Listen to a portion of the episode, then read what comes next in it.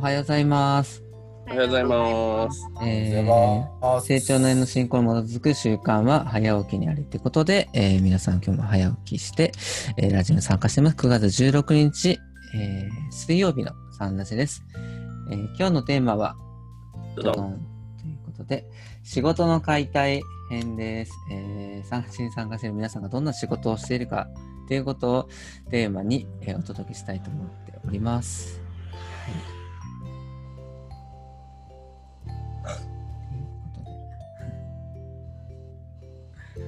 どんどん行きましょう、どんどん。はい。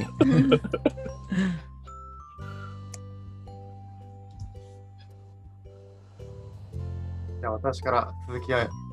あの、さっき話させていただきます。ありがとうございます。私は二十歳の時から、えー今まで19年ですね。19年近く。建築の塗装の方の仕事をやっております。あ成長年の方のね、ちょっと知り合いの方、お声がけいただきましてですね。えーずーっと、えー何度か順調に、無事に、無事に、はい、えーやらせていただいております。そうですね。まあ、天気商売なので、やっぱり、天気が、天候によく左右されますので、本当に毎日天気予報は見て、雨の日はちょっとね、仕事ができなかったりして、いろいろ、そういう苦労するところあるんですけども、やっぱりね、家、家を一軒、こう、水洗いからずっと塗装まで終わって、お客様のね、まあ、やっぱり喜んだ顔を見るのが本当に一番嬉しいですよね。まあやっぱり、えーそういうことで、まあ、まあ、手に職をつけるという意味では、まあ、一つこう、自分の思ったことがやっぱり叶ったことかなっていうことでね、やっぱり、まあ、そういうことでやっぱり、まあ、いい、そういうことです。ありがとうございます。ありがとうございます。ありがとうごありざいます。がとうございます。私なんか逆に皆さんにお伺いしたいんですけど、最近あの、職場の保健師の雑誌を読んだんですが、そのあまあ、私、職種は保健師なんですけども、なんか保健師ってあまりこう世の中に知られていないので、こう今こそその保健師っていうのは何をやっているのかみたいなのをしっかりとこう記録していくべきだみたいなことが書いてありまして、うんえー、と保健師の仕事何ですかって聞かれた時にあまりにも多岐にわたりすぎて何から説明していいかなっていうのはいつも迷うとこなんですけど皆さんにとってなんか保健師って何やってるみたいなのが逆にどんなイメージなのかなっていうのがなんか気になるとこです。保健師ってどんなイメージがありますか？っていうか何やってるかってご存知？逆にどどうどういう仕事かって世間一般的な人ってどういう感覚なんだろうって思うんですけど。全く知らなかったですね、保健師。僕、あの、竹若さんのが載ってる普及誌を読んで保健師って仕事を知ったぐらい、あ 身近になかった、あ、そんな仕事ってあるんだっていうぐそうらい。いうことなんですね。はい。です。初めましてぐらいです、保健師。知らない。わかんないですよね。あの僕はあのその名の通りあの保健師ですからやっぱりあの学校のなんか保健室体調崩した子どもたちがのあの看護をする人なんかかなっていうイメージはありましたけど違うあの怪我した時とかの処置してあげる人みたいな。違うんだなって。まあそんな感じを思ってました。以上です。私、私、保健師さんって、私もよく分かってなくて、なんかこう、えっと、なんかいろんなものがこうごちゃごちゃしてるんですよね、イメージの中で。あの、例えばこの保健所行った時に対応してくださる方もいれば、あの、子供をちょっと顔を寄せてる児童療育センターとか、児童相談所とかにも、えーその先生らしき人と、受付の人と、その保健師さんらしき人と、なんかいろいろこういる、いらっしゃって、実際のところ、そういうところに、いろんなところ、保健所とかそういういろんなところに、えー保健師さんっていらっしゃるんだろうけど、実際どれ、どの仕事が保健師さんの仕事なのだろうかっていうのが分かってないです。すいません。わかりました。まあでも私も自分が、えっと資格と取るってなって初めて保健師っていう仕事があることを知ったんですけどまあ、ざっくり言うとあの今は保健師は看護師を持っていないとなれない職種なんですね。なんでまあ医療職に分類されるんですけど、えーと、あのやる仕事は対象者が市民地域の住民なので、うん、あのその地域に住んでいる方がえ健康に生活できるために何が必要かみたいなのを常に考えて、まあ、その人の健康を守るっていうのが大きい枠としてあるので赤ちゃんからお年寄りまで全世代が対象になっている、まあ、その人たちの、まあ、予防医学っていうのをメインにやってるので病気にならないために、まあ、高齢者であったら、えーと日頃から運動する場をこう提供していたりとか、まあ、お子さんであったらあの、まあ、生まれた時から家庭訪問に行ってこう検診体重測ったりとか検診とかしますし、まあ、学童期であれば、まあ、成長発達の相談をしたりとか、まあ、成人であれば健康しうんとメタボに メタボの習慣生活習慣予防のための、あのまあ、食事のお話であったり運動のお話であったりとか、まあ、そういうご相談をしたりとか、まあ、そういう人、まあ、みんながこうどうしたら健康に生き生きと生活できるかみたいなのをこう予防的にこう支援していくみたいな、まあ、そんなところですかね ざっくり言うと あの私自身もあまりにも多岐にわたる仕事なので全てを実践でやったことはないっていうことなんですけど、まあ、そんな地域の住民を守るなんかよくなんとかレンジャーとかって 例えてやったりしてますけど。その僕が先ほど言ってたその学校でその実が急に熱が出だして、その保健室行ったりとかして見る人とか、そういう保健師さんの学とかいるんですかね。その辺の知識とか僕らは知らないですけど、なんでしょうね。高木さんご存知ですかね。えっと、私、視覚的には、えっと、養護教諭、小中の保健の先生になることができます。おすごい。えっと、まあ、あとは就職試験をを受ければっていうとこですけど、その資格もと取れますね。学校行ってた時に取りまして、まあ、あと高校大学はもうちょっとせあの実習がないと取れないですけど、まあ、そういうこともできますしできますね。とかで今はあの感染予防は保健師の原点なので公衆衛生って言って、うん、まあそういうえーと、今みたいに感染症がこう流行った時にどうやってこのあの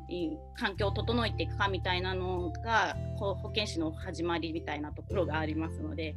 もう感染予防危機管理あと災害ですね。災害もそうですね。保健師は活躍します。あの被災地とかもよく派遣に先輩たちは行ってましたね。新潟東日本広島と。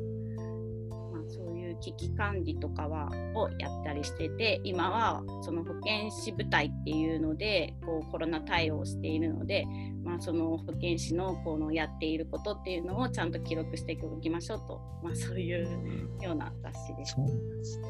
はい、素晴らしい。え保健師さんってそそんなに多岐にわたってるのに、うん、何か何かって分かれてないんですか？その主に主にそのえっとその災害支援の方に行くならそっちの担当みたいな風に分けられてるわけではなくて、そのいる保健師さんが随時、随時こう、お年寄りから子供までっていう対応をされてるってことですかね。あ、えっ、ー、と、部署が、部署が分かれて、あ、一応分かれてる、ね、行政の場合は部署が分かれてます。あの、精神保健科とか、高齢介護課とか、あと保健センターって言って、まあ、乳幼児の方をメインに対応するとかあいつも所属先でこう機能が分かれているので、基本的にはそこやって災害時とかは緊急時なので各所属先からこう1名とか集まって、えーと、ローテンションでいく。とかそういう形で今はまあ緊急対応なので各部署から皆さんローテーションで応援に来てくださってますね。なるほど。はい。で私は今全然あの医療機関の開設とかそういうのを受ける部署にいるのであの、まあ、医療機関の相談とかそういうのとかを受けているのがメインの仕事になっていてで感染症のコロナの対応に応援に行ってるっていう感じ。なるほど。はい、え、あれ、保健所にいらっしゃるのも保健師さんですか？保健所にも保健師はいますね。います。あの、自動販売機の時に、えっと、設置許可、か紙コップの自動販売機はあの食堂と同じ扱いになるので、それのあの許可証をなんかよく取りに行ってたりとか、立ち会いがあったりとかだったんですけど、それは保健師さんですか？えっそれはと、違う。私たちがいる部署、私たちの、えっと、市町村は、その部署は獣医さんがやってますね。ほう すげえ。へえ。私も今保健所勤務ですけど、保健所はもういっぱい医師医師もいますし、獣医もいますし、薬剤師もいますし、管理栄養士もいますし、そうなんですねい。ろんな職種の方へが、え。知らないことばっかりです。なんか、いいですね、この新しい発見が。いやー、本当もう、もうちょっとアピールできるよう頑張ります。身近な存在になれるように。あじゃあその今のそのもう時間も時間ですからあの、せっかくその保健師としての、えー喜びとそれから鈴木さんのあの建築関係についた誇りと喜びなんかを語っていただいて最後谷合さんにまとめていただいたらいいんじゃないかと。すごい、急に振られてこっちにも。どうでしょうか？そうですね。じゃあ私から言わせていただきます。み魅力というか。魅力ですかそうですね。もともと、私は、あの、もともと書道が好きで、こう発見を握ることもやっぱり、その書道の筆と、まあ、ちょっと結構感覚が似たので、それで、比較的扱いが慣れたので、こう最初から結構スピードがまあ、スムーズにスタートしたので、自分としてはこの仕事は、あややりがいがあって面白いなっていうふうにはずっとも思いながら仕事をしますね。で、ほそうですね。やっぱり本当、まあよく 3K で、3K の仕事だって言われてるのは本当交渉作業だし、外の仕事で結構危険も伴うので、まあ、怪我もしやすかったりっていう面で、やっぱり安全面には本当、それこそしっかり、うん注意してやらないといけない仕事ですし、それから、そうですね、やっぱり結構形として残るんですよね。うん そこの街中でここ塗り返したよなんていうことがあるので、やっぱり本当に手を抜かないできちっとした仕事をしないと、こう、目目の見えないところもきっちりした仕事を、例えばこう、下塗り仲が悪いってね、こうちゃんと手を抜かないで なんか入れたりっていうのは、ちゃんと、はい、心がけてますんで、その辺はやっぱり昔お世話になったその先輩方のえーことをしっかり忠実に守って仕事をしますので、まあ、これからもこういう分野ですね、まあ、何かアドバイスできたらできるような人間にはなりたいと思っています。これからも塗装技能士っていうね、試験があるので、それも資格を取りたいと思っております。いう塗装技能士目指して頑張ります。ありがとうございます。ありがとうございまありがとうす。ございます。はい。竹若さんも、そうですね。えっと、まあ、保健師って、まあ、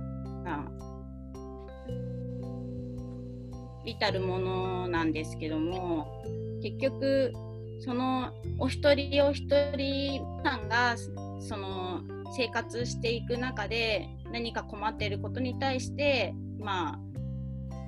ご支援していくっていうことがベースですけど最終的にはその人が自分自身で、まあ、それを乗り越えてこう自分でこう生きがいを見つけてこう楽しく生活できるっていうのが最近なこう目標になってくるっていうところで自分ができることはその本当にそのきっかけにいつも過ぎないんですけどその先にその人自身がこう自分でこう成長成長していくというかこう地域にこう地域で明るく生活していたが見れた時がすごい喜びますしあなんかやっててよかったなって感じる部分。そう思いながらなんか逆にこう自分がやることによってそれを阻害しちゃうことっていうのも結構あったりするので自分がやった方が早いなって思う時もあるけどそれはその人のためにはならないかもしれないっていうところですごくあの時間がかかることでもあるんですけどをこう一つずつこうなんか先が未来で見えていくっていうのがとてもやりがいを感じます。楽しいですね。はい。素晴らしい。赤ちゃんとかはね、すごい嬉しいですね。成長していく過程がね、こう見えるますからね。はい。そう思います。はい。ありがとうございます。ありがとうございます。ということで、えー、今日はお二人の 仕事についてのお話を伺いましたが、まだまだ話してない人もいますので、今回はボリューム1ということで まだ第2回目があると信じてそうですね。ありますね。はい。ということで、キンコンカンコンと、ごめんなさい、今なんか音痴になっちゃった。大丈夫です。日時計に来たりが持ってますね。あります。ありますか。じゃあ、読みます。はい。今日は9月16日ですね。えー、悪い人というのは本来一人もない。悪い人というのは本来一人もない。日時計日記からでした。ありがとうございます。ありがとうございます。はい。えー、9月16日、えー、本日のサンナジは、えー、竹若、高橋、鈴木、山田、谷合がお届けいたしました。えー、本日もキリン力を高めて参りましょう。ありがとうございます。ありがとうございました。ありがとうございました。ありがとうございました。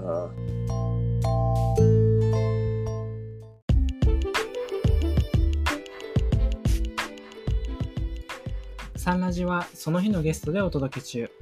毎朝ユニークな語りでゆったり楽しく深めています。もし成長の絵の教えをしっかり聞きたいという方は、道場や地元講師へご相談を、また皆様からの感想、要望、質問、テーマの投稿を大募集中。公式 LINE アカウント、ウェブサイトからもラジオが聴けるし、投稿もできます。パソコンや Spotify からお聞きの方は、概要欄のリンクをチェック。それではいってらっしゃい。